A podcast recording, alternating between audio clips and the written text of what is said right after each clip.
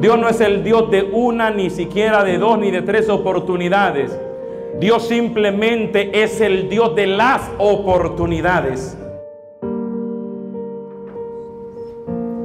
La gente dice que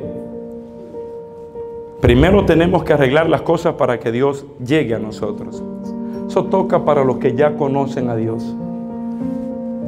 Pero desde el comienzo el Espíritu Santo dice la Escritura que se movía sobre las aguas. Y la Biblia describe Génesis capítulo 1, cómo estaba todo.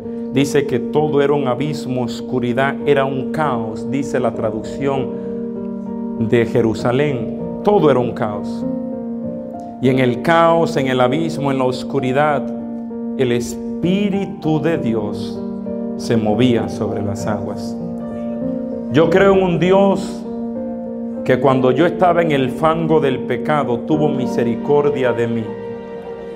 Siendo rey de gloria, rodeado de esplendor, descendió con sus vestiduras bellas y blancas y descendió a mi fango de pecado.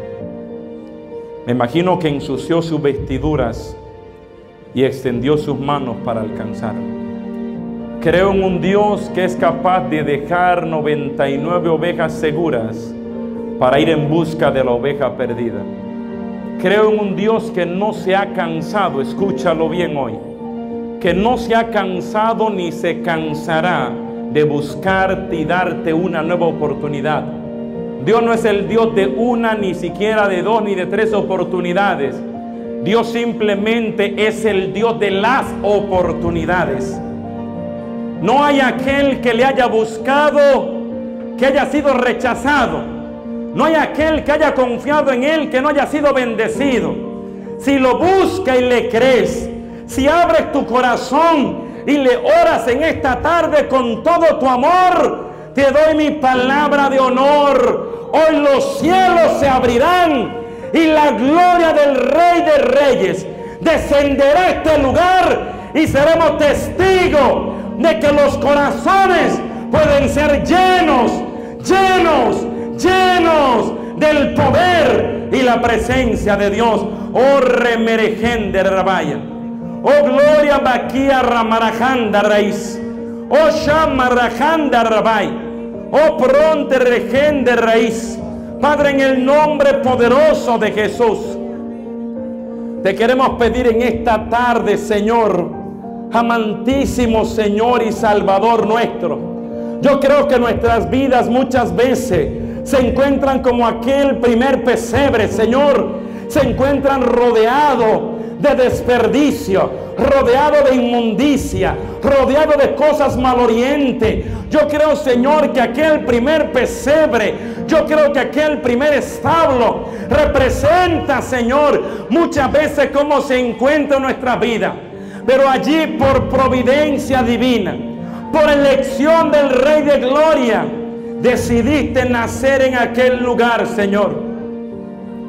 Quizá hoy nuestro pesebre del corazón, Señor, se encuentre como aquel primer pesebre de la historia. Quizás, Señor, hayan muchas cosas feas. Quizás hayan muchas cosas de las cuales tenemos que arrepentirnos. Quizás hay muchas heridas en el corazón. Quizás hay mucha tristeza, mucho miedo.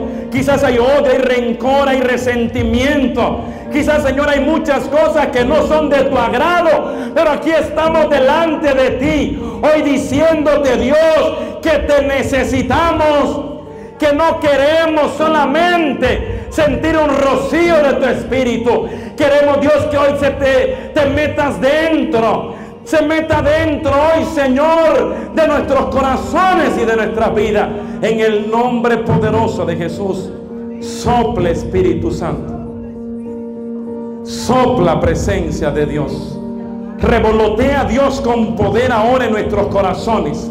Haz que ardan ahora en el fuego santo de tu amor.